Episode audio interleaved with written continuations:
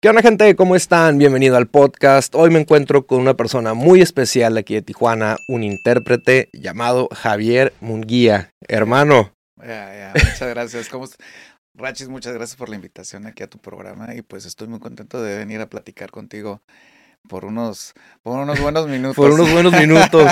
¿Cómo estás, hermano? ¿Todo bien? Bien, gracias a Dios, pues saludando a tu público y saludando a nuestro público. Eh, al final de cuentas es poder comunicarnos entre nosotros y darles el mensaje, ¿no?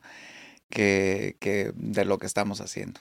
Ayer, bueno, estuve viendo tus redes sociales, no tenía el gusto, pero en cuanto las vi dije, hey, me llamaste la atención, dije, eh, la voz que tienes, muy, muy bonita voz. Estuve viendo de ahí, ay, canijo, todo lo que has hecho, tus proyectos y todo, y pues hay que hablar acerca de tu, de tu carrera, de tu creatividad, tu inspiración, cómo, a ver, vámonos a tus inicios. Vamos a nuestros inicios.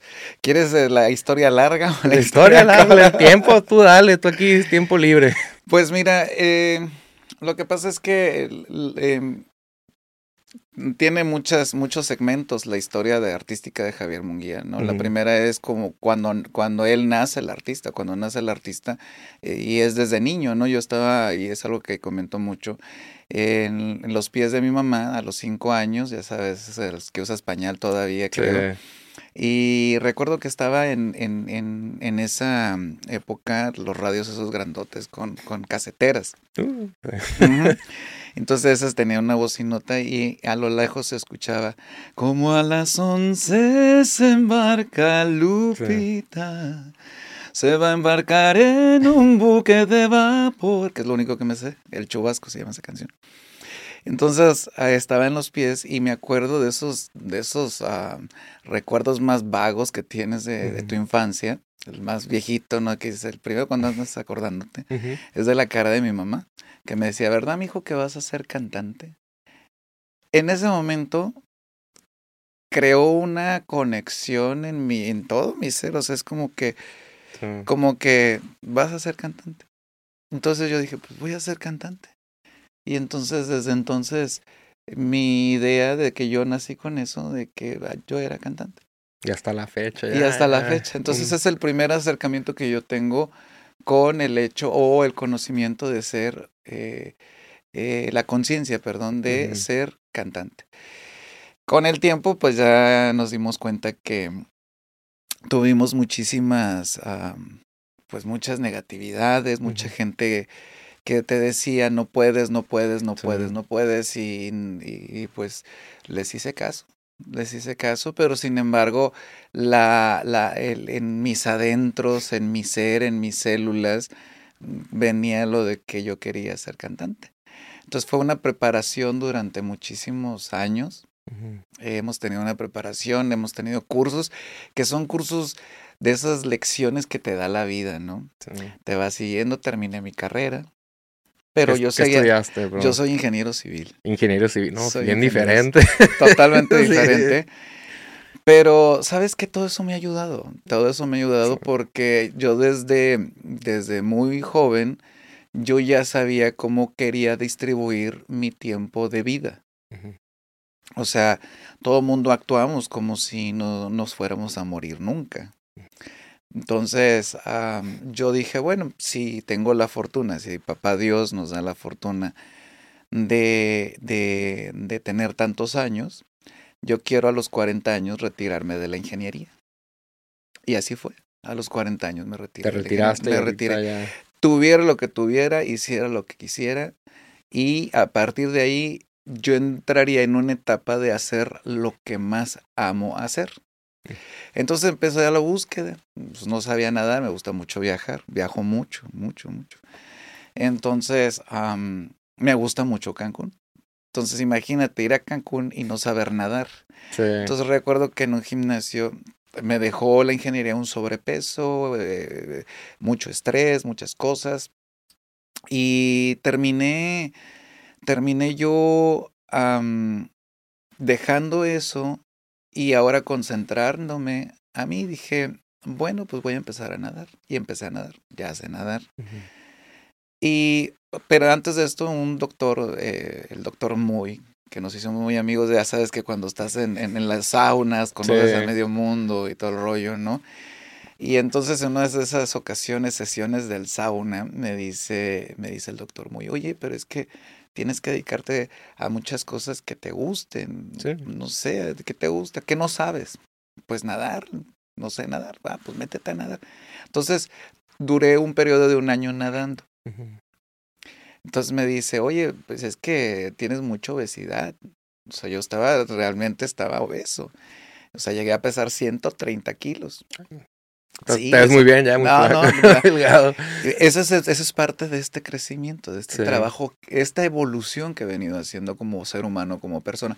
Entonces, posteriormente me puse yo a trabajar en mí. Me dice, oye, pero ¿qué otras cosas este, te gustan? Porque me aburrió la natación. Dije, bueno, este, pues me gusta cantar. ¿Cantas? Uh -huh. Digo, pues sí, sí, desde niño. A ver, cántame una canción. Y recuerdo la primera canción que yo le canté. Fue esa de que usted me cuenta que nosotros dos fuimos amantes y que llegamos juntos a vivir algo muy importante. Me temo que lo suyo es un error. Yo estoy desde hace tiempo y sin amor. La terminé la canción. Y resulta que me, me, me dice, oye, carajo, la neta. Bueno, me dijo otra palabra, ¿no? sí. Dice, eh, cantas muy bien. Y yo me le quedo viendo y a otros amigos que siempre era de que nada más cantaba para, para nosotros. Y entonces fueron, fueron diciéndome, oye, es que sí, sí, sí, o sea, cantas muy bien. Entonces ahí en ese momento dije, bueno, ¿por qué no? Entonces el día 20 de septiembre del 2013, este año cumplo 10 años que tomé esa, de, de, de esa bendita determinación sí. de dedicarme al canto, a la música. Y te puedo decir lo que muchos artistas, sin que suene a cliché, uh -huh. la música me rescató. La música me rescató porque es el hobby más hermoso que yo pude haber encontrado. A partir de eso entré en un trabajo personal, en, un en una introspección personal, que sabes qué fue lo más duro. Lo más duro fue abrazar tu oscuridad, abrazarla, abrazar cada sentimiento porque alguna vez tuve una compositora, yo, o sea, yo seguía buscando la música independientemente lo, lo, hiciera bien o no lo hiciera bien. Uh -huh. Pero, por ejemplo, fui a la Asociación Nacional de Actores, ahí a los 12 años estuve trabajando con ellos, 8 o 9 años. Posteriormente conocí una de las mejores amigas de mi mamá, fue la compositora Rosa María Calvillo Viorato, uh -huh. que esta compositora fue la mejor compositora de 1987, que ganó la medalla Agustín Lara. Okay. Y su intérprete era la señora Angelita Capetillo. Y yo me acuerdo que llegaban y yo me decía negrito. Ya, yo no sé por qué pues yo soy güero, ¿no? Ojos azules, ¿no? Me decía, oye, negrito, ¿verdad qué vas a hacer? Este, tú no tienes que ser cantante, tú tienes que ser intérprete. A ver, maestra, ¿cuál es la diferencia? Entonces, eh, un cantante canta, pero un intérprete muestra los sentimientos trabaja los sentimientos. Si tú vas a decir eh, una, los sentimientos que, sin, que, perdón, que sintió el pianismo, mmm, de una noche de pasión, de una noche de amor, de una noche de, de, de, copas, de una noche de alegría o un día de alegría, no sé, la situación que haya sido, tú tienes que mostrar esa emoción, esas emociones. Sí. Entonces yo dije, bueno, entonces todo este, recapitulando, todo este conocimiento, que llegó yo primero a que llego con él a la cuando tomo la decisión de empezar algo nuevo, algo diferente. También algo que me motivó es que estuve dando clases en el Tecnológico de Tijuana. Entonces ahí miraba a los maestros, algunos retirados, que escribían sus libros y el tecnológico te los, te los, eh, te los imprimían, ¿no? les hacía sus ediciones y todo eso. Algunos otros escribían, poetas. Entonces yo dije, es válido hacer cosas diferentes. Sí. Es válido, es válido darte una nueva oportunidad de, de vida. ¿Por qué no ¿por qué no retirarte a la edad que tú decidas? No es, no es que el de enfrente te diga o el, otro te diga que yo estoy acostumbrado a eso. Que te dictaran lo que tenías que hacer. La sociedad. Lo la sociedad, el hecho de, de, que tienes que hacer esto, tienes, porque si no te vas a morir de hambre. O sea, cuando alguien te dice es porque mm, así le fue. Cada quien habla como le va en la feria.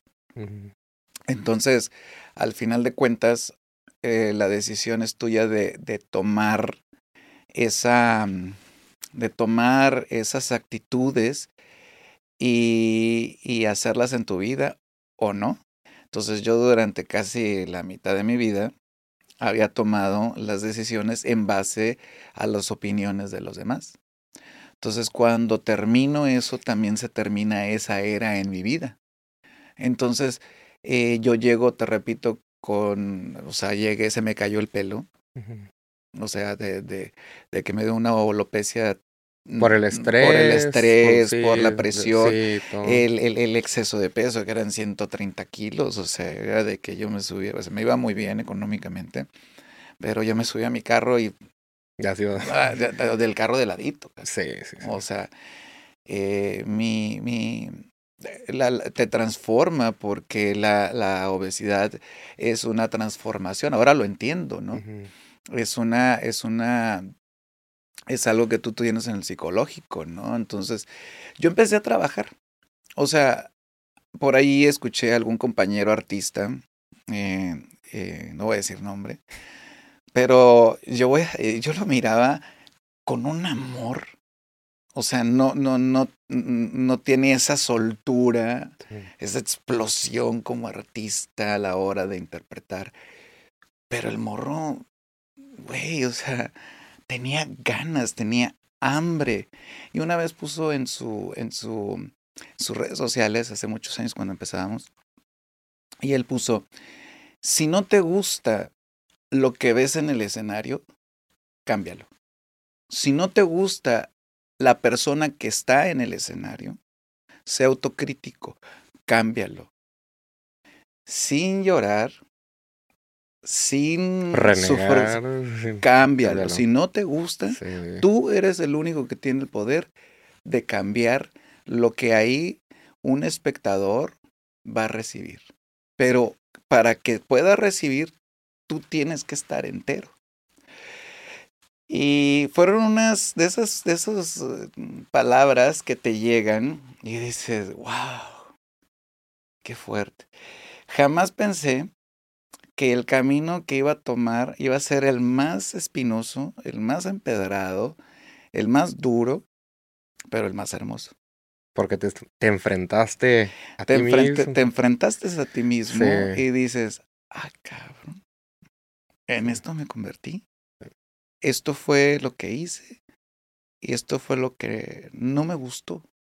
No me gustó en lo que me había transformado, porque no me representaba como ser humano. Deja de lo de cantante, porque el cantar es, es un oficio, ¿sabes?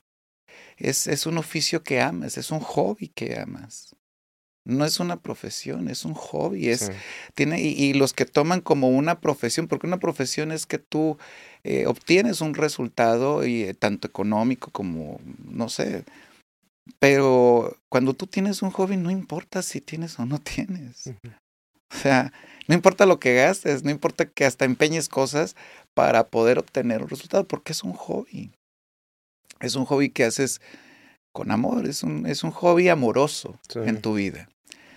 Entonces, eh, pues yo estoy acostumbrado a hacer cursos de inducción a las personas, estoy eh, de dirigirme hacia las personas. Entonces yo dije, bueno, tienes la capacidad de poder autodirigirte a tu carrera o este nuevo concepto en tu vida.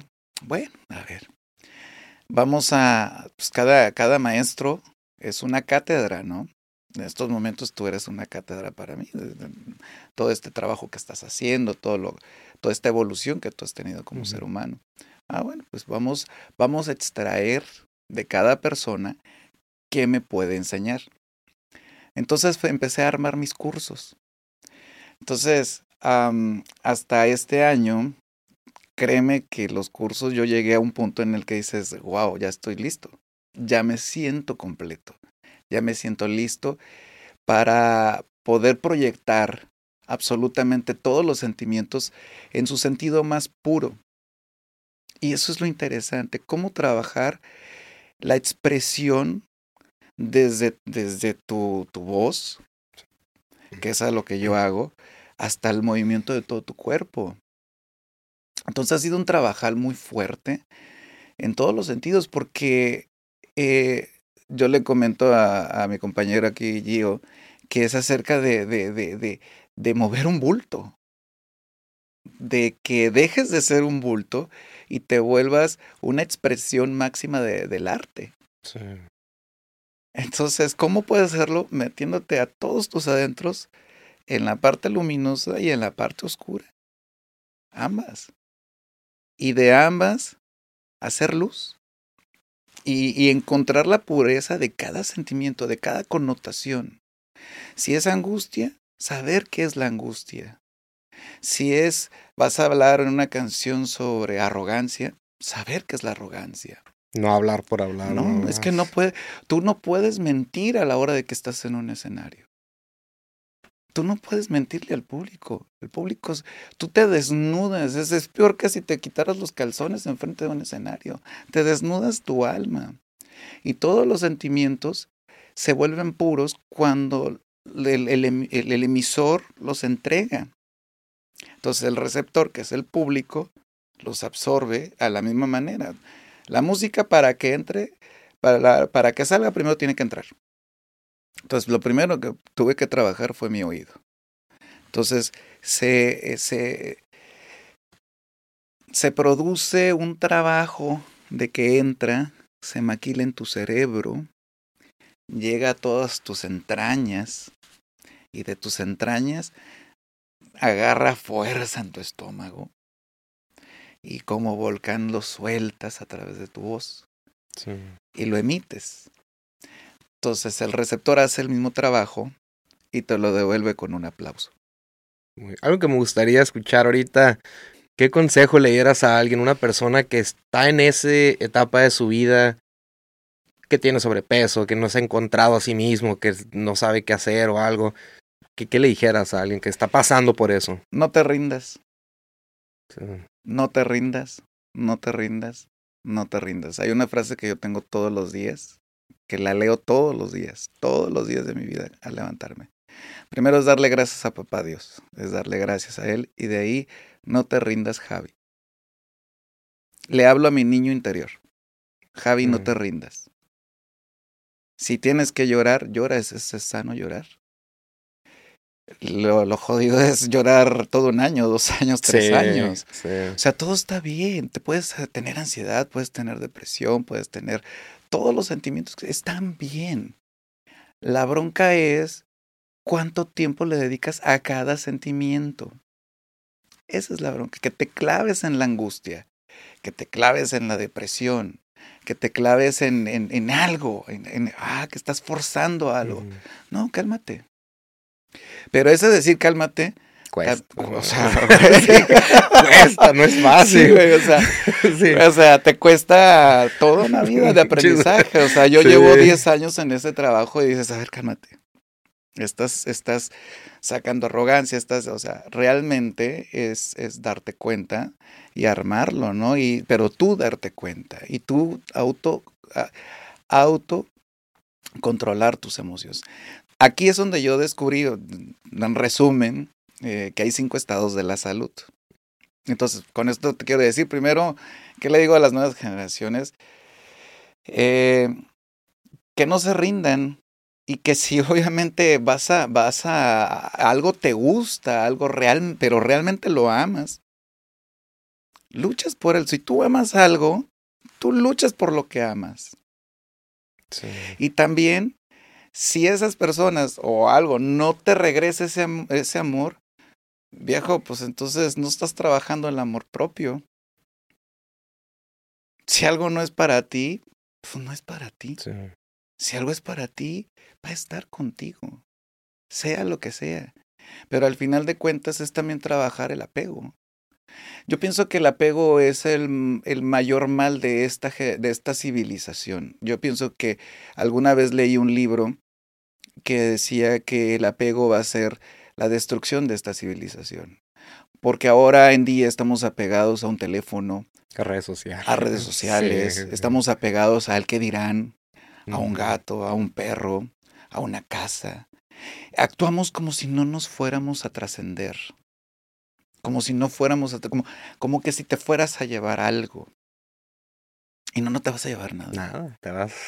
La única, lo único, te vas a llevar, dice, dice, mi hermano, no sé si puedo decir groserías o no. Quieras, sí, dice sí, mi sí. hermano Daniel, que, que, le mando un saludo, dice, lo único que te vas a llevar son un par de mentadas y si bien te va, te vas a llevar unas tres. Entonces, güey, o sea, tienes que pensar eso. Lo único que tienes es hoy, ahorita. O sea, no hay más gente en este momento más que tú, mi compañero y yo. Se acabó. No hay nadie más. No sabemos si salgamos o si nos dan licencia de seguir, pero si no estamos hoy, puede ser tu último día. Sí, ¿Qué hiciste? Razón. ¿Cómo lo hiciste? ¿Cómo lo viste? ¿Fuiste feliz? ¿Sonreíste mucho? ¿Sonreíste poco? ¿Quieres ¿Qué es lo que quieres? O sea, realmente es lo que tú quieres. Sí. ¿Qué te hace feliz? Y si también te hace feliz llorar, güey, pues llora. Si te hace feliz también estar triste, pues. Pero la bronca es cuánto tiempo le dedicas a a las personas, a todo eso, y, y con quién te rodeas, ¿no? Sí, también importa. Entonces, fíjate que, que a partir de este nuevo crecimiento, Ahorita ya pues te, te, estoy, ya me siento como, como dijera Leonardo DiCaprio, a Shiny Penny, ¿no? A Shiny Penny. sí, Pero eh, no fue, no fue, no fue fácil, ¿sabes? No sí. ha sido fácil. Como las cosas buenas no son fáciles. Hay que tener hambre. Hay que tener hambre, ¿verdad? Hay que tener hambre. Hermano, y ahorita ya metiéndonos un poquito más a tu carrera. Ayer que hablamos por teléfono me comentaste que me quedé, ay, canijo, más, has ¿compusiste más de 500 canciones? ¿O qué fue lo que me comentaste? No, tengo más de 500 más canciones. De 500 canciones. 500 canciones para cantarte, interpretarte. Ok. Mm, ha sido un largo recorrido. Empecé sí. a trabajar con piano, este, con un pianista en un piano bar. Eh, Sinatras que lo cerraron, eh, pero ahí fue mi primer trabajo formal uh -huh. en donde aprendí la gente lo que le gustaba, lo que, lo que a mí me gusta interpretar. Mm, eh, son más de 500 canciones que hablan todas de el amor por México. ¿Por qué te digo esto? Porque todas son hechas o compuestas o en su caso interpretadas por mexicanos. Entonces ahí caí en cuenta algo muy importante. México siempre ha sido un trampolín uh -huh. a nivel internacional en la música. De hecho, la canción más grabada es composición mexicana de la señora, eh, se me fue su nombre, pero es la de Bésame mucho. No sé, si Bésame, sí. bésame mucho, como si fuera esta noche la última vez. Grabada hasta por los Beatles. ¿Oh, ¿En serio? Órale, Frank Sinatra. Órale. O sea, es una de las canciones sí. más grabadas a nivel internacional. Japonés, en chino, en mandarín. Todos, todos. O sea, realmente tú sacas y es una de las. Yo, yo pienso que tiene el récord Guinness de la canción más grabada o más cantada a nivel internacional y es mexicana. Entonces vamos a regresarnos a la historia. Uh -huh. Una persona que no lee historia, que no sabe historia, está condenado a cometer los mismos errores. Siempre. Entonces, si tú no sabes historia, entonces quiere decir que eh, estás trabajando a ciegas. México era un exportador de música al mundo. México es el trampolín más importante a nivel internacional de música. Entonces, de repente, un Tintán, uh -huh. o sea, tú dices, carajos, Tintán. De ahí salieron las Big Band en Nueva Orleans y todos uh -huh. copiaron a, de lo que ya había. El cine, el cine mexicano era cine mexicano antes de Hollywood. Antes uh -huh. de Hollywood, cine mexicano era, era el cine mexicano. Todo mundo quería llegar a México. Chabela Vargas. O sea, fue una, una señora en la que ella decía, oiga, pero usted no es mexicana. No, los mexicanos nacemos donde nos da nuestra rechingada gana. Y la, la, señora era más mexicana que los que nacimos aquí. Entonces dices, ¿cómo una persona que nació en otro país abraza a México, ama a México, respeta a México y engrandece su cultura? Entonces ella cantó a nivel internacional la música mexicana, las letras mexicanas. Y entonces en base a esto, eh, para mí se volvió Chabela Vargas una inspiración. Eh, fue una inspiración y pues gracias a Dios hace cinco años recibí la eh, estatuilla o galardón de la presea Chabela Vargas por mi trabajo artístico. Y en base a esto, o sea, no se pueden perder las buenas letras, el buen decir. No se puede perder esa, esa, e, ese honor que nosotros como mexicanos tenemos de herencia. O sea, nosotros somos una cultura milenaria. Y ahora pues nos pone...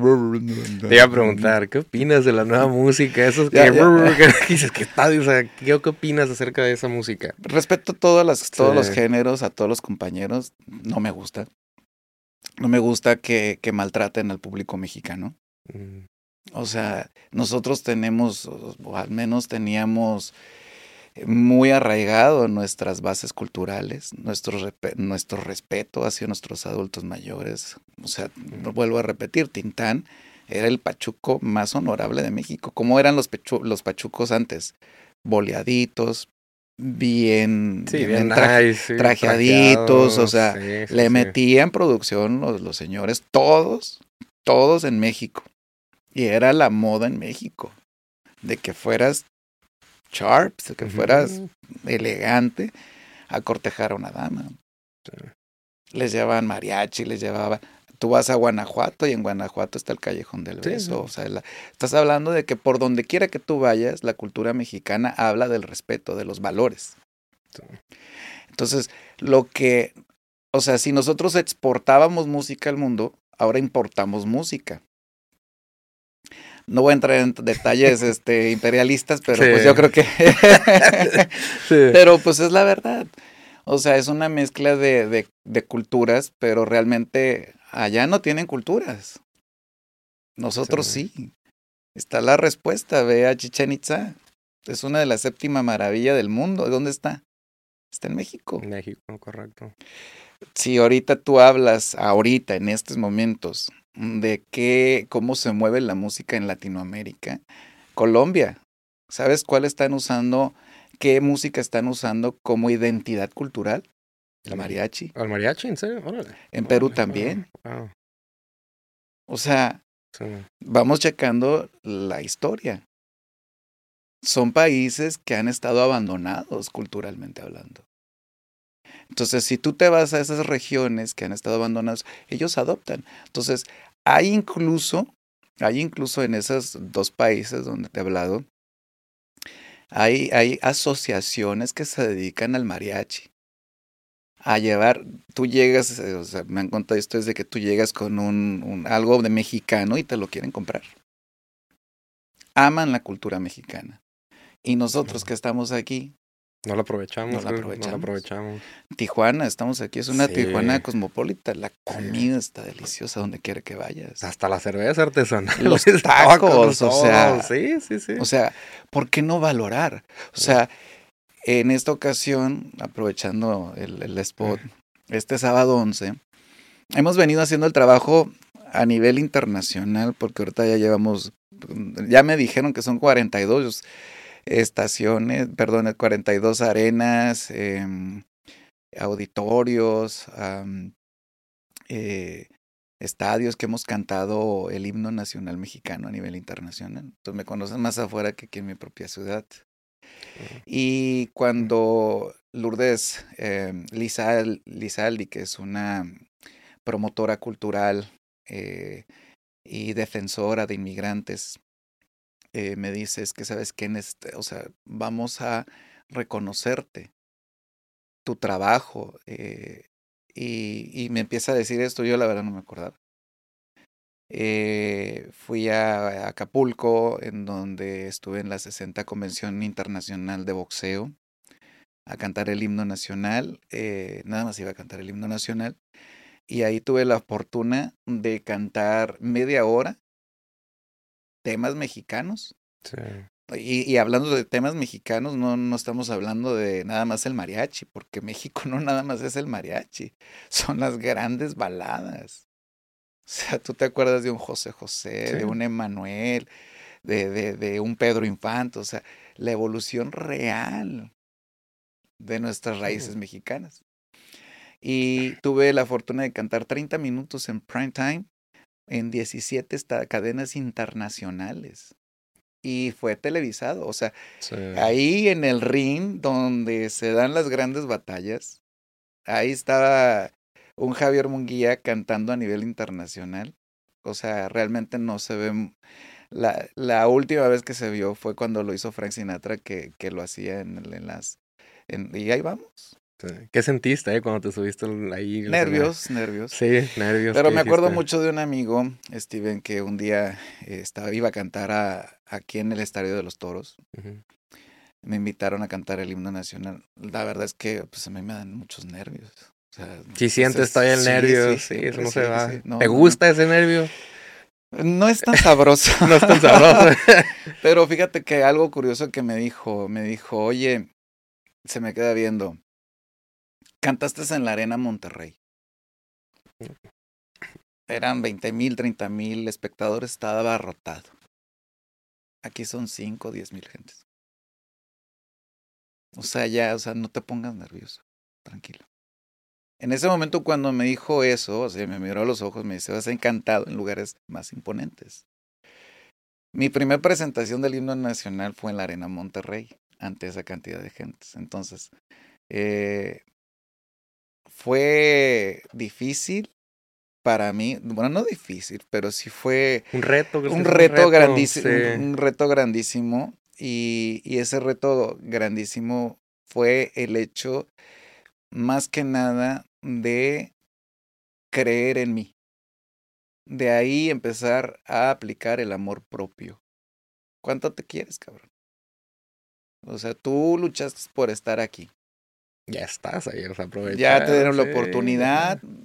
O sea, yo he tenido, de verdad que dicen que, que, que el que nace patamal, el cielo le caen las hojas. Sí. He tenido la fortuna de conocer grandes artistas.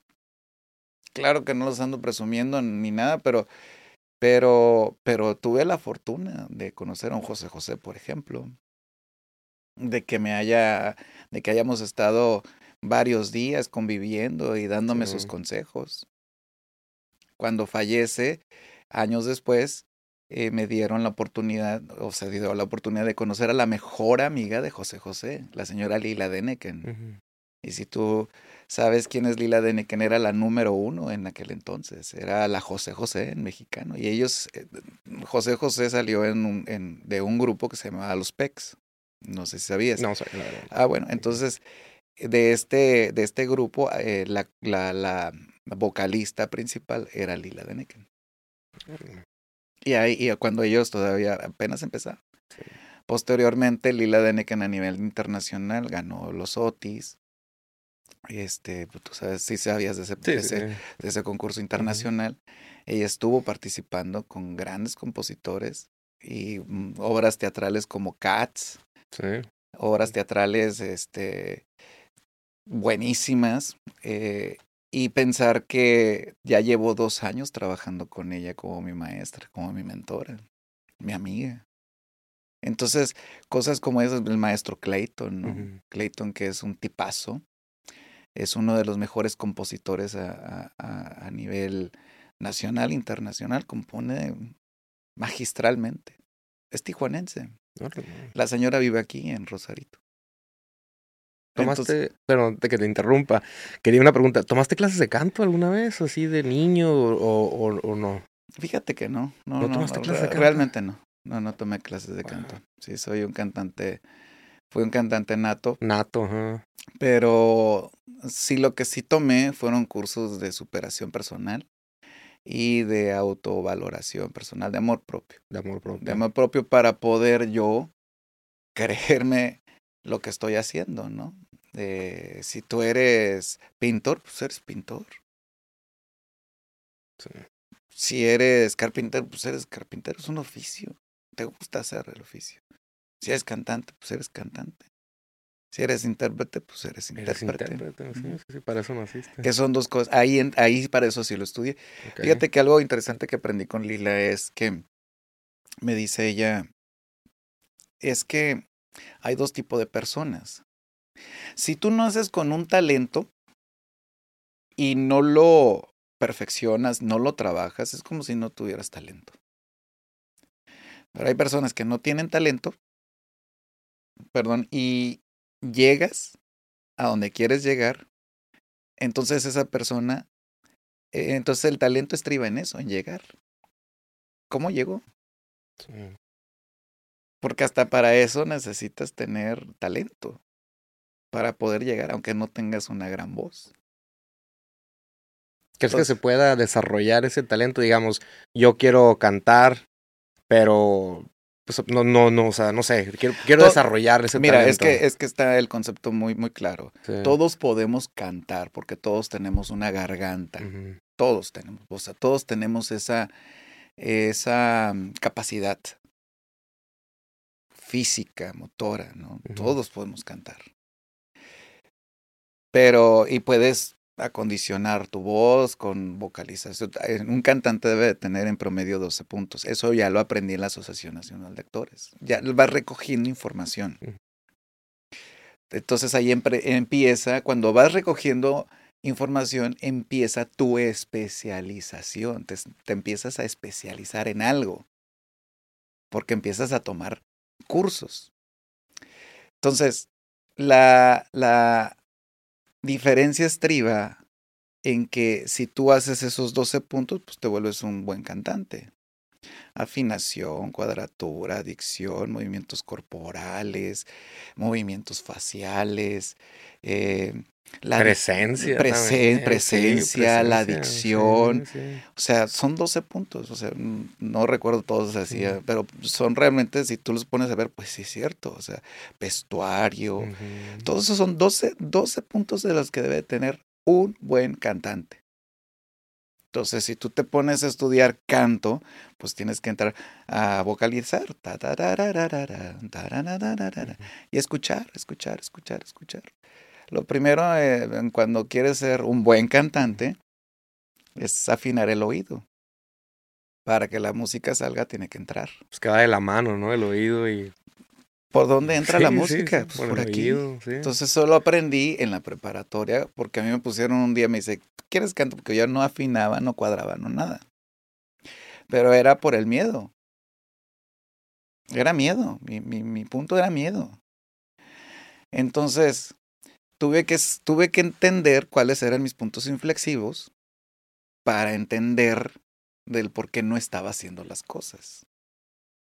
Era miedo al qué dirán o al miedo al soltarte, así decir, a ¿sabes todo, qué? a miedo todo, a todo. a todo, porque cuando eres un cantante eres, soña- eres señalado. Sí. Y si lo haces mal, eres burlado. Entonces no es tan fácil.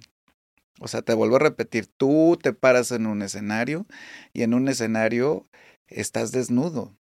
Entonces un, tú puedes ser un buen cantante, pero la diferencia entre un cantante y un intérprete es eso, que el intérprete trae ese ángel y eso lo aprendí con la señora compositora que te había comentado con ella aprendí la diferencia entre cantar. Un cantante puede ser, no sé, un pedacito. Bésame, bésame mucho, como si fuera esta noche la última vez. Y haces ese tarareo. Pero una interpretación es diferente, es decirle a esa persona, cerrar tus ojos y decir, "Mm, bésame, mm, bésame mucho, como si fuera esta noche la última vez. Bésame, bésame mucho. Y, o sea, es meterte al papel. Si tú le vas a decir a una persona, bésame, pues bésame. Que salga de, Y sueltas el, sueltas el gritito, pero contenido, porque tampoco es, oh, es, es, es, es, saborear el grito. Y ese es el arte de la interpretación, es saborearte. Saborear qué quieres decir. Es un deseo. Es un deseo carnal entre otra persona y tú quiero que me beses, te quiero tener, quiero que estés conmigo. Que salga de aquí, ¿verdad? sí. Entonces, de tus entrañas. Y si vas a decir algo con, con odio, pues lo vas a decir con odio. Entonces, todo este trabajo es para poder interpretar. A mí la música me rescató, porque ahora tienes que conocer la pureza del sentimiento. Porque no le puedes decir a una persona, bésame, no Tienes que sentir lo que estás diciendo. Ahora si te canta, pues, pues, no sé qué está diciendo, ¿no? ¿Qué dijo? O sea, antes los, los artistas urbanos, un Rafael Pérez Botija, eh, hablaba, por ejemplo, que ahora se sabe, ¿no? Eh, por ejemplo, había una canción, Gavilano Paloma, que salía al Parque de Madrid, según leí la historia, y este señor eh, escribió que que un compañero pues se topó con una buena dama, pero la buena dama pues le salió con premio. Mm, Entonces, yo que fui tormenta, yo que fui tornado. Ah, no, esa es otra. esa es la de Volcán. Me, me, confundí, pero Gavilano, que fui Gavilano, paloma, pobre tonto, ingenuo charlatán, que fui paloma por querer ser gavilán fui bajando tu vestido. Algo así, o sea, que le fue bajando el vestido y solo me dio frío tu calor. Y dije, estate quieta, por favor. Lentamente te solté de entre mis brazos y te dije, estate quieta, por favor. Entonces ahí es donde dice, ¿quién iba a decir que fui, galo, eh, que fui paloma por creerme gavilán? Entonces ese era eh, la, la, el componer urbano de antes. Sí. Ha cambiado mucho, ¿verdad? Yo te pregunto. sí, me haces entrar, o sea, todo lo que me estás diciendo, ha cambiado mucho. O, sea, eh, lo que pasa es que las nuevas generaciones, no, lo saben. Entonces, en este sentido, yo he venido trabajando eso, que las nuevas generaciones sepan del buen decir. ¿Crees que ya se está muriendo ese tipo de, pues, ¿qué vendría siendo género, ese tipo de letra? Porque ya no escucho algo nuevo así. No, no lo que, mira, no es que se esté muriendo, lo están matando. Lo están matando, ¿no? peor todavía. O sea, eh, si, si, si tú en estos momentos no me das la oportunidad, tú es cómplice de la aniquilación de tus propias raíces. Sí. Es fácil, o sea, vamos a ser realistas. Y entonces, si tú decides nada más darle la oportunidad a narcocorridos, que tampoco los, los, los, o sea, yo no critico, son culturas, son maneras o son expresiones del pueblo, sin embargo, de, de la realidad de la que se está viviendo. Por ejemplo, pues un, cuando había el cacicasmo en, en México, entró una revolución. Y si Adelita quisiera ser mi novia, y ahora todo el mundo la baila y todo como si fuera algo que pasó hace muchos años, ¿no? Fue en 1910, fue en el siglo pasado. 1910, no tiene que 100 años, 120 años. Pero se nos olvida entonces la historia. Los forjadores de México, los verdaderos forjadores de México son, son esto, de la gente diaria, la gente que baila, la gente que actúa, la gente que está haciendo, pero te vuelvo a repetir, sí, es un, es un todo, ¿no? Es un conocer tu historia, porque si no conoces tu historia, pues estás condenado a repetir problemas, las mismas situaciones. Si también te quieren imponer culturas, sí. y ahí está el silencio, con eso dije todo, si te quieren imponer culturas, pero sabes que no van a poder. Porque México es una cultura milenaria. Milenaria. Tuve a Oaxaca. Me encanta Oaxaca, yo fui. Me Oaxaca. encanta. o sea, Se siente Sí. el, el- el- Y también se siente el clamor del pueblo, ¿eh? porque hay que subirse a los camiones. No nada más es decir, no, un día eh, Mario Arturo, uno de los compositores de, de José José y gran, un gran letrista, que lo fui a conocer, pues yo iba a ver is Nice y la chingada, ¿no? Y, me- sí. y yo cuando lo veo sentado di- di- dije, no, no creo que es ese cabrón. No era lo que, o sea, lo me, que levanta, me levanta la mano y dice, sí, soy yo, cabrón, ven para acá, siéntate. No, pues vamos en el carro, no mames. dice. Así me, así como Sí, tú sí, con sí. eso, ah, no mames, dice, vente, tienes que sentir el a qué huele tu pueblo. Si huele a caca, ya sabes que huele a caca. ¿Qué vas a hacer tú para demostrar o hacer ese cambio a través de tu arte?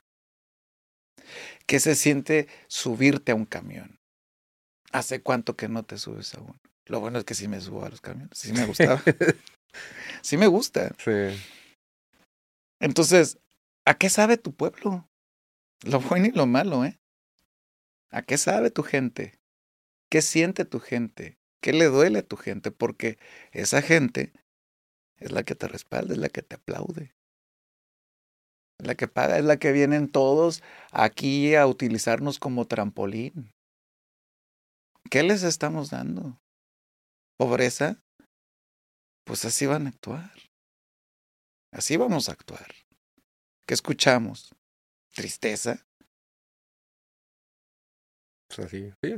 De que agarra a tu mujer y opérale esto y opérale el Sí, otro y dile, yo te operé y esto, y porque hay canciones, yo las he escuchado en la radio. Antes no se permitía eso. Ah, O sea, y no, y no por el gobierno, por la misma gente, o sea, qué vergüenza. Groserías y ahorita O sea, ahora la música, es, la sí. música es, es insultante. Digo, respeto. O Pero sea, sí ha cambiado. hay mucho. maneras. Entonces, yo, yo, yo lo que digo, o sea, las buenas formas que a nosotros, nuestros antepasados, desde hace muchos años, desde muchos siglos, o sea, tú vas a Chichen Itza, a Xcaret, y en Xcaret pasan un, un, un, este, un, un espectáculo precioso que habla precisamente de la magia de la música. O sea, hablamos de la música em, típica mexicana y todos pensamos que es el mariachi. ¿Y dónde dejamos las baladas? ¿Dónde dejamos los boleros? ¿Dónde dejamos al trío? ¿Dónde dejamos el buen decir? Sí. ¿Dónde dejamos todos esos cantantes que venían? Por ejemplo, Eddie Gourmet. ¿Por qué no darle a alguien porque es prieto? Ujú. ¿Por qué es esto? Porque está gordo, porque está, o sea, güey. Nos han enseñado que México así de- es elitista y así actuamos. Que México señala y así actuamos. Pero no es cierto.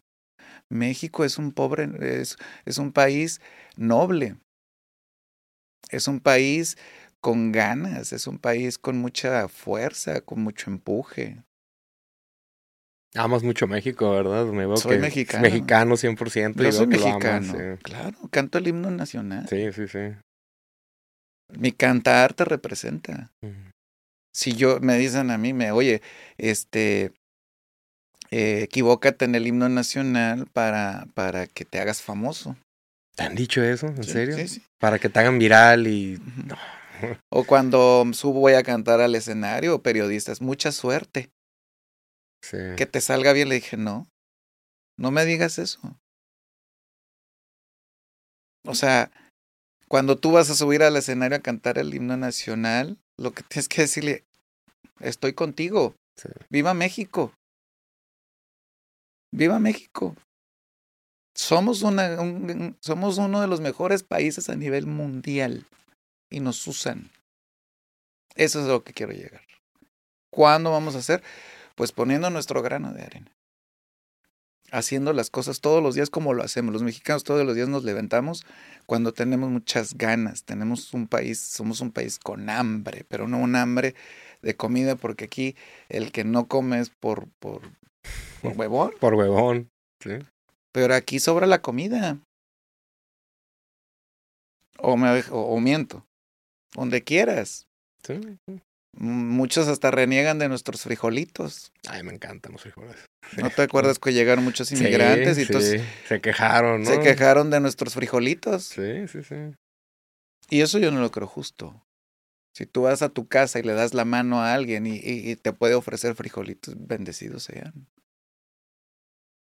Eso se me hace falta, una falta de cultura en, esos, en esas personas. Pero vienen con otros, con otras situaciones. ¿Qué podemos hacer nosotros? Ser más mexicanos que nunca. Si una Chabela Vargas vino y se sintió mexicana, güey, cabrón, pues tú por ser mexicano, oye. Debe estar. ¿Qué te pasa? Sí, sí, sí.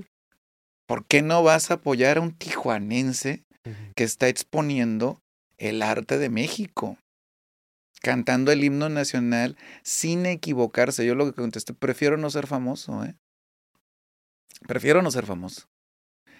Gané el concurso estatal en los ocho años junto con varios chicos. Mm, y desde entonces, pues, yo sí fiales, yo les digo, no se te olvida el himno nacional. Y si me ibas a preguntar, oye, no se te olvida el himno jamás. Nunca se te ha olvidado. Nunca se me ha olvidado. Y sí le ha pasado a artistas, ¿no? Que se suben. Pero yo sí fui a la escuela. Sí. Yo no nací en cuna de oro.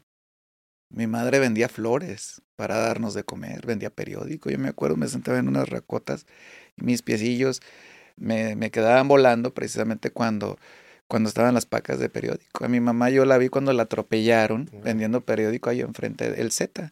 Sí. Ahí enfrente, donde estaba el señor Gato Félix. Me acuerdo que pasaba y me saludaba. Un señor que asesinaron. Sí, el que asesinaron. A mi mamá la atropellaron vendiendo periódico. ¿Y te tocó ver eso? Me tocó verlo. ¿Cuántos años tenías? ¿Estabas bien chico? Siete años. Wow. Y nosotros teníamos que vender, todos mis hermanos vendían periódico. O sea, no me puedes decir a mí que vengo de una familia en que tú vas a la escuela, porque tienes que ir a la escuela y antes te jalaban la oreja y te dan un reglazo, te daban un chingadazo por no cantar el himno nacional los lunes en las los mañanas. Lunes, sí, en las mañanas en la asamblea y si uno en la tarde, yo iba en la tarde, en la 16 de septiembre.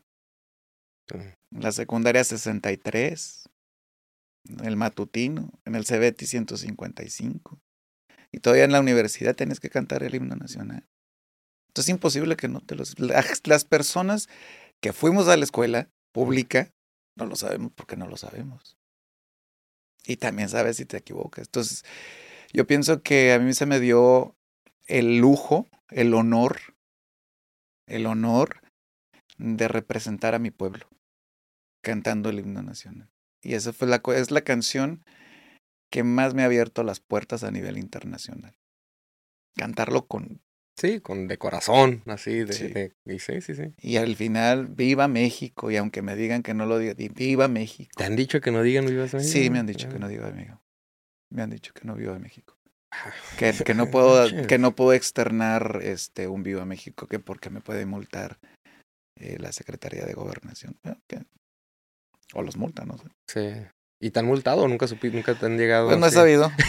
la multa por allá. Yo pienso que les ha de gustar mucho cómo lo canto, porque definitivamente eh, sí, sí, no, no, no, yo no he tenido problemas. Pues es que no, pues es que viva, viva México. México, sí, sí, sí. El cabrones no lo digo, pero. viva México ya está ahí. Pero ganas no te dan, digo, ganas faltan, ¿verdad? Decirle, viva México, cabrón. sí, no, no, de, y sí lo digo, o sea, sí. viva México y Ahora ya me dicen que diga el nombre de. Pues si el patrón dice, pues no que diga yo. O sea, sí.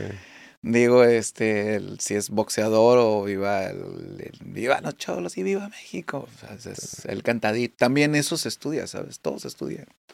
Se estudia para. Se profesionaliza, ¿no?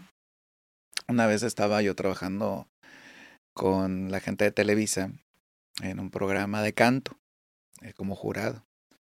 Y me llega mucha gente, de verdad, que, que tienen los deseos de cantar. Hay unos que llegaban, fíjate, me sentía identificados, este, identificado con ellos, porque llegaban sin afinar, sin cuadrar, con un miedo, pero se les notaba el ángel. Se les notaba el, el, el sentimiento. Entonces yo les preguntaba así, ¿te gusta? Fíjate lo que te voy a preguntar. ¿Te gusta cantar? No, pues que sí. No, no, no. Fíjate lo que te estoy preguntando. Así. Y contéstamelo. Sí. Entonces dedíquese. Busque. Porque el que busca encuentra. El que busca encuentra. Si tú buscas mejorarte, vas a encontrar mejorarte. La onda no es perderse, porque también te puedes perder, ¿no? A mí me tocó de esos cursos en los que ahora entiendo que mucha gente me dejó ansiedad y depresión. Pero ahora entiendo que esa ansiedad y esa depresión, pues no eran míos. Era lo de los demás. Tu realidad no es la mía. Mi realidad es que sé trabajar para comer. No ocupo mucho para comer. No ocupo mucho para beber. No ocupo mucho para alimentar el cuerpo. Pero sí ocupo mucho para alimentar el alma. Hermano, no, excelente plática, excelentes cosas que me estás diciendo que ay, me estás haciendo profundizar. Digo, no es en serio, cosas que, que llegan, que. Es que es cierto. Sí, sí, sí. Entonces, de eso se trata, llevarle al, al espectador. Sí. Llevarle algo que se merece.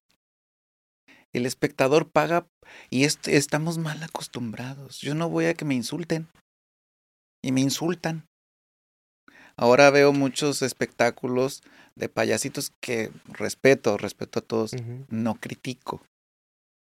Pero yo digo, en lo personal, yo no voy a ir a que me paren ahí y aquí se burlen de mí.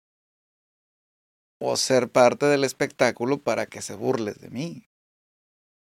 Que se burlan físicamente de ti, te insultan. Sí, he visto, he visto Entonces, esas cosas. Sí. es donde yo digo, oye, ¿y el amor al público? ¿Dónde los.? Eh, yo hago un, un espectáculo, yo hago un show en donde puedes llevar a tu mamá, a tu abuelita, a tu papá. Puedes llevarlos, tomarte un. Es más, ponerte una peda rica sí. y que digas, valió la pena todo lo que me gasté. ¿Por qué? Porque son los míos. Y eso es México. Eso es el país. No te vas a llevar nada más que la satisfacción de algo, algo que realmente valga la pena pagar. Entonces, regreso otra vez. México es un trampolín. México era exportador de música. ¿Por qué todo el mundo quiere llegar a México? Porque nosotros somos puro pinche amor. Nosotros, si nos ganas del corazón, ahí, bueno, ahí, ahí, nos vas a, ahí nos vas a tener. Ahí vamos a estar de ese, artista. Oye, pero un Justin Bieber llega y nos escupe. Nos dicen que nuestras mujeres están feas. Y lo permitimos. Entonces la pregunta es, ¿quién está mal? ¿O qué estamos haciendo mal? ¿O qué no estamos nosotros expresando? Yo llego con, con, con, la gente de gobierno que mira, yo he tenido ahorita una recepción aquí extraordinaria de nuestro gobierno y tiene y si nosotros llegamos y nomás dame, dame y dame, ok, no, no. Yo vengo a ofrecer calidad.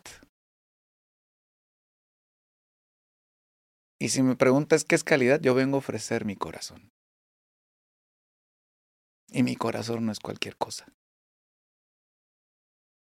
Mi corazón no es cualquier cosa. Sí. Mi corazón vale mucho.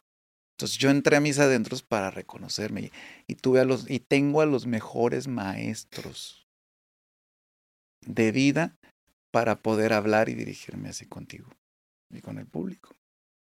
Cuando yo estoy en el escenario tengo que prepararme para darles lo mejor, para eso pagaste. Para que yo me exija lo mejor. Tú no pagas para ir a, a que te, te, te subajen. Sí. Pero hay gente que le gusta, ¿no? También pagar para que... Los acostumbras. Los acostumbras a eso. Sí. O sea, si tú acostumbras que, o sea, a veces piensa la gente que no hay más. O sea, son detalles. Hace poquito un amigo muy entrañable me decía, es que siempre vamos a los mismos lugares. Tiene toda la razón. ¿Hay más? Sí. ¿Hay más? México es más. México es mágico. O sea, tú, si trasladas estos conceptos de, de, de lo particular a lo general, pues es lo mismo. ¿Por qué no conocer nuevas personas, nuevos aromas? ¿Por qué no me voy a dar esa oportunidad? Soy mexicano, mi patria es grande. Tenemos el mejor país del mundo. Tenemos cultura, comida, gente linda, costas, mares, desiertos, flora, fauna. Güey, tenemos todo en México todo en México. Sé que eres tijuanense 100%. Soy tijuanense, nacido aquí en Tijuana. ¿Qué opinas de Tijuana? Tu querida Tijuana. También eh, Tijuana, amo Tijuana. Eh, mira, Tijuana está creciendo mucho, pero parte de mi granito es esto. Venir a decirles a los tijuanenses, a, a los que realmente somos de Tijuana, que aquí el que prueba agua de la presa se va y regresa. Pero hay que cuidarla. O sea, antes salíamos a barrer las calles, hoy pues tienes miedo de que te vayan a saltar. Pero son unos cuantos, somos más los buenos. Somos más los buenos. Tijuana vienes y trabajas y si hablas con la verdad, siempre con la verdad por enfrente. Sales adelante porque sales adelante. Ese es el tijuanense. Aquí no come el que es huevón si eres gente que viene a echarle ganas, la misma gente te ayuda.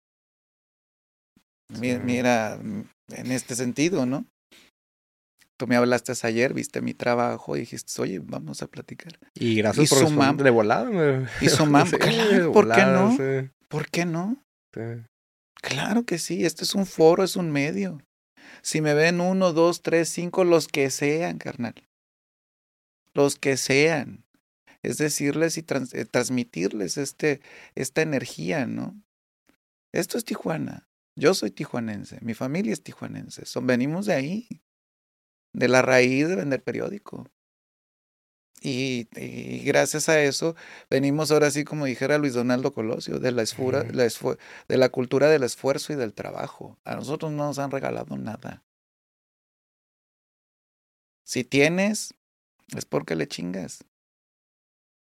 Entonces, ¿qué te puedo decir? Pues hay que trabajar. Trabajo hay para todo el mundo. Trabajo hay si no lo haces. Y si no lo haces. Entonces, no se trata de, de, que, de que haya malos o que haya buenos.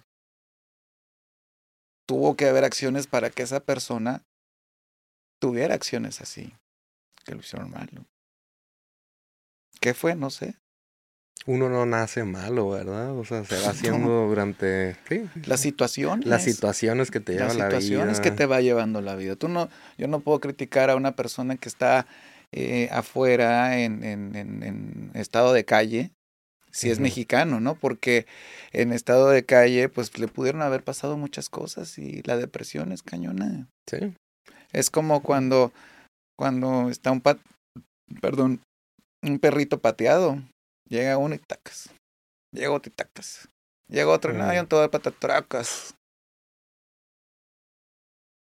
Y acuérdate la ley de los lobos. Si eres manada, pues se ayudan entre ellos. Hasta los animales se ayudan entre ellos. Sí, Pero si tú no tienes ese, ese círculo, si tú no tienes en ese círculo, si todo el tiempo te están diciendo no puedes, no puedes, como fue en mi caso en la cantada. ¿Crees que te la terminas creyendo? Que yo me la terminé creyendo. sí, sí, sí. O sea, yo duré, o sea, para poder hacer esto profesionalmente, decir, bueno, pues mi misión es, mi gusto es la música, el canto, la interpretación. Pues dedícate a él. Y ahora sí, a ver, vamos con Richie. Rach. Rach. vamos con Rach y vamos a decirle, vamos luchando juntos, vamos sumándonos. Porque apoyarnos, ¿verdad? Es lo que me dijiste ayer también. Sumar. que hay que ah, sumar. Sumar. Apoyarse. Lo que estás diciendo, pues, ¿por qué no voy a venir con un compañero tijuanense? ¿Por qué no? Vamos sumándonos. Vamos sumando, vamos, vamos creciendo, ¿no? Pero, Porque si no sumas, pues Sí, y hay unos que, que sí se rockstarean también, que dicen. Bueno, pues es que mira, así de fácil, todo se nota. Sí, sí, sí. O sea, cada quien sabe hasta qué nivel se queda. O sea, tú, lo estás diciendo. Hay unos que se rockstarean. No dices nombres, pero ya sabes quiénes son. sí, sí. Pero es respetable. Sí, es respetable. Ellos sí, o sea, si, es tu forma de ser y es tu forma de decir y ahí, pues ahí te quieres que, pues, o sea, nosotros somos espectadores, a mí no me afecta. Sí, sí, sí. Mientras me quieras afectar a mí, ah, pues. No, pues órale. Pues nos vemos en el escenario, ¿no? Sí. Sí, ¿no? Nos vemos en el escenario, ¿no? Porque yo de lengua me como tres tacos, ¿eh? Así de fácil. Nos vemos en el escenario, ahí, en el escenario. Si tú quieres que es mejor que mi trabajo, que chingón, yo soy el primero que te voy a ir a aplaudir. Ahí, ahí rockstareate. Ahí. Así de fácil. Pero siempre hay que hablar con la verdad. Yo lo que más aprendí de Chabela Vargas, de su historia, es hablar siempre con la verdad. No puedes tú estar en un escenario y no hablar con la verdad. Porque si no hablas con la verdad, la gente te lo nota. Sí, sí se nota. Ahorita estoy tomando unos cursos de bailes intensivos, que son intensivos, son difíciles para mí porque soy un monigote bailando por miedo. Pero estoy trabajando en él. Y bendición de que mis maestros que yo tengo aceptan eso pero ven más allá el hambre que tengo. Porque si ven el desdén, pues voy y cobro y vámonos. Pero si te ven las ganas, si te ven lo que estás haciendo, sumas. Yo quiero ser parte y yo sé que lo vas a. Yo creo en ti, como tú crees en ti. Entonces, ¿qué le puedes decir a la sociedad tijuanense? Esto es, esto es Tijuana. Yo represento a muchos como yo, te represento a ti, tú me representas a mí. Esto es Tijuana. Tijuana nos levantamos todos los días y hay que levantarse tempranito a chingarle. A chingar. Sé que te vas a presentar uh, próximamente, ¿verdad? En Tijuana. A ver más información, qué, cómo va a estar, en dónde va a ser. Pues mira, regresamos a mi ciudad de Tijuana. Tijuana. A hacer mi concierto. Okay. A hacer mi gira empiezo gira. Eh, no hablo mucho de las giras porque ya ves que luego este, no, no quiero hablar nada. ya aprendí que hay que, hay, que comer callado porque luego este hacen dos que tres llamaditas y este y, sale uno más chingón que yo y digo, ok, está bien. Pero este ya me tocó, sí, ya me tocó el sabotaje. Y el autosabotaje también. Sí, también, ok. Entonces, eh, voy a estar oficialmente este 11 de febrero recibiendo eh, varios reconocimientos por parte de mi ciudad en el Teatro Zaragoza. Eh, es el teatro más antiguo de la ciudad. Mm, se nota y se siente una vibración de la Tijuana que no se puede dejar ir, que no se puede perder. Entonces, siempre fíjate que he tratado de buscar lugares icónicos de cada ciudad en donde yo me pueda presentar. Aquí me he presentado en la Casa de la Cultura, en Real del Mar. Trato que el público, mi público, y ahora todos los que vayan a ser fans, reciban lo que se merecen. Un trato digno, una música digna y que les hablen con verdad. Con todo mi corazón, este sábado 11 de febrero en el Teatro Zaragoza estaremos varios compañeros. Si me reconocen a mí, tienen que reconocer a mi equipo de trabajo porque no, no, no, o sea, no es como que, ay, tú recibas un premio, oye, ¿y, y los demás? Los que están detrás acá del equipo. O sea, todo esto que yo te estoy diciendo es, es una serie de maestros. De maestros de, de, de, de primer nivel. De primer nivel. Todos. Algunos con una trayectoria vasta, porque pues ya llevan sus años en estos medios y algunos no, apenas está empezando, pero no por eso demerita su conocimiento, sino por el contrario. Son cabrones. Sí. Y están descubriendo que son cabrones. Entonces, en ese día me reconocen a mí y reconocen a mi equipo de trabajo, a todos mis compañeros maestros también. El sábado 11 vamos a entregar el alma con un show de primera calidad. De primera calidad. Fíjate cómo se dice, de primera calidad que nos merecemos los tijuanenses.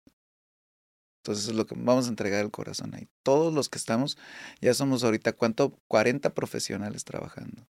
Entre de iluminación, entre meseros, entre... Todo, pues, todo el equipo. Todo el equipo. 40 personas. 40 personas. Viene un artista, Pablo Mauricio, que es un chico que ha ido a buscarle la vida. Fue a México para traer algo que ya se está muriendo el teatro musical. ¿Cuándo has visto teatro musical en Tijuana? No, pues, Yo tengo mucho. Creo que la última vez fue Cats, que trajo la señora Aguiladene, que no hace algunos años. Entonces, ¿por qué no impulsar a esos nuevos jóvenes? ¿Por qué no darles oportunidad?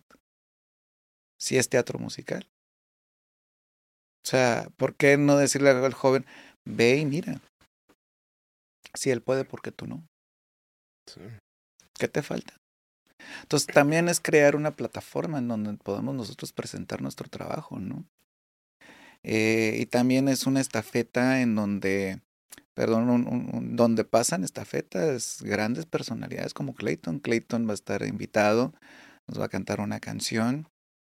Eh, también invité a, a, nuestra madrina Lila Dene que, que esté presente ahí. La vamos a ver, sí. La vamos a tratar de convencer a que nos cante una canción. Sí.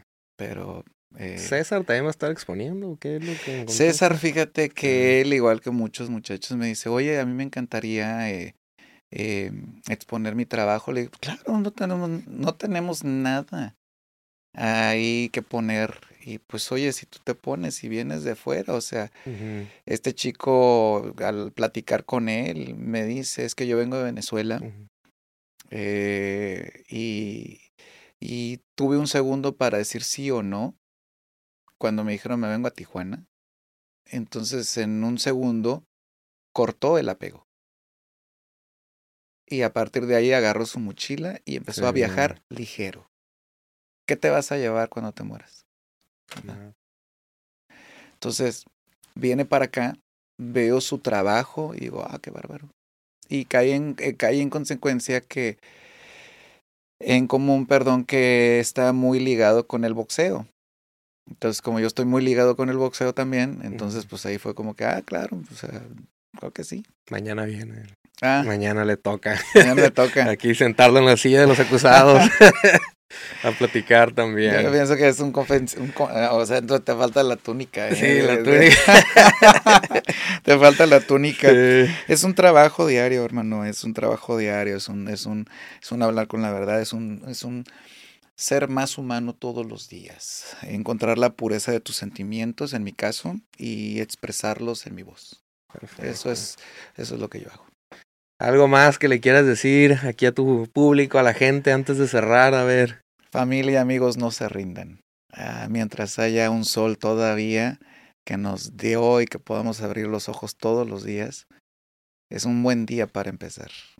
Yo creo que la grandeza más grande del ser humano es en reconocer que estamos vivos y sobre todo que tenemos salud. Y pues salud. Y salud, hermano. ¿Tus redes sociales cuáles son? Eh, me pueden encontrar en Javier Munguía Música en todas las plataformas digitales. Ahí está mi música también, lo que estamos haciendo. Y en todas las redes sociales como Javier Munguía Música también. Y pues estamos Ahí estamos. Ahí, nos, encuentra. el que busca, encuentra. Encuentra. Tú me buscaste. Sí, yo lo busqué y dije, ah, canijo, sí, de volada lo armamos un día para otro.